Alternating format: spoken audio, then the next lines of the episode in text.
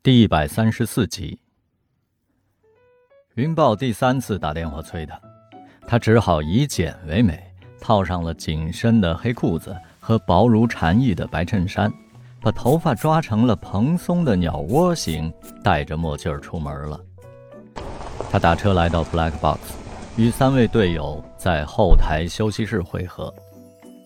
圣婴瞅着他，撇着嘴说：“ 哼，除了 Michael Jackson 和山猫，谁敢挑战白衣黑裤？”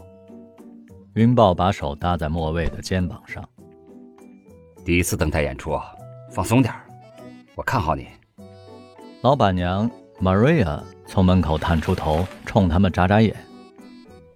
你们准备好了吗？云豹点头起身。莫卫的心跳加速。真像首演那么紧张，圣音在胸口划着十字。啊，上天保佑啊！没有烂苹果和臭鸡蛋砸过来啊！就在这个时候，杰瑞深情的主持词传到了后台。不知道在座的朋友们是不是跟我一样，午夜梦回时会想起 Prayer 的歌，随之而来是心中的刺痛。今晚，一位神秘的新主唱。带着三位失散的猛兽回来了，这里曾是他们的家，让我们欢迎 Prayer 回家。四个人鱼贯而出，在稀稀拉拉的掌声中登上了熟悉的舞台。莫卫抱着吉他一亮相，嘘声四起。有人讪笑道：“室内戴墨镜，瞎子还是装啊？”一个光头。竟然站在椅子上指着他骂：“小丫头片子，快下去，别侮辱山猫！”云豹起急要挥拳，莫卫示意他冷静。酒吧本来就是鱼龙混杂之地，遇到什么人都不奇怪。对他越反感的听众，也对山猫越钟情。他对着麦克风，柔和但有力地说：“大家好，我是赤狐。”山猫走了，Prayer 不灭，我无意取代他，请你们给我的声音留一点空间，即使不留，我也能唱出赤狐的领地。雪狼，一锤定音。莫卫扬起脸，心里打着拍子，等待着飞机起降般的轰鸣前奏。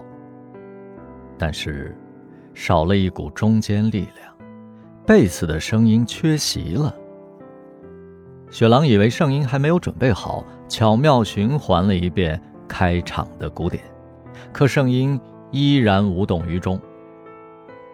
没有低音贝斯作为粘合剂，鼓和吉他像两个初次相亲的陌生人，气氛沉闷、干巴。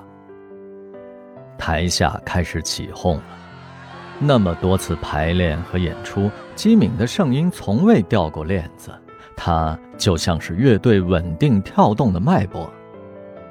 可是，今天这是怎么了？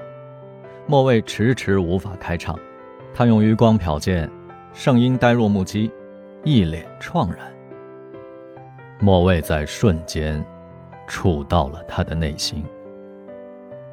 此情此景，斯人已去。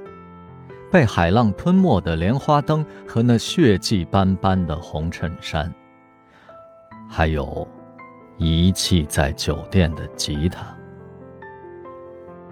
是对山猫的思念击倒了圣婴。他从心脏到手臂感到了沉重和麻痹，一个音符也弹不出来。莫卫给雪狼使了个眼色，他立刻会意了。巧妙地加了几段花，把旋律自然而然地引向了莫卫的原创歌曲《游荡》。然后，雪狼偃旗息鼓，莫卫开始自弹自唱，温和节制的声音像月光一样充盈了整个酒吧。云豹给他轻柔的伴奏，宛如湖水的潺潺碧波。他为什么一直流浪？他为什么一直飘荡？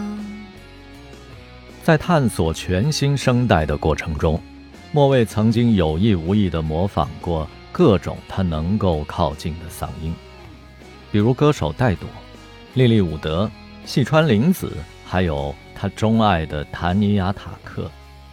而这一次，他没有模仿任何人，原原本本地展现出了自己的风格。在游刃有余的气息掌控之下，低沉沙哑的音质犹如未经粉饰的雀斑，真丝围巾的皱褶，木质家具的裂痕。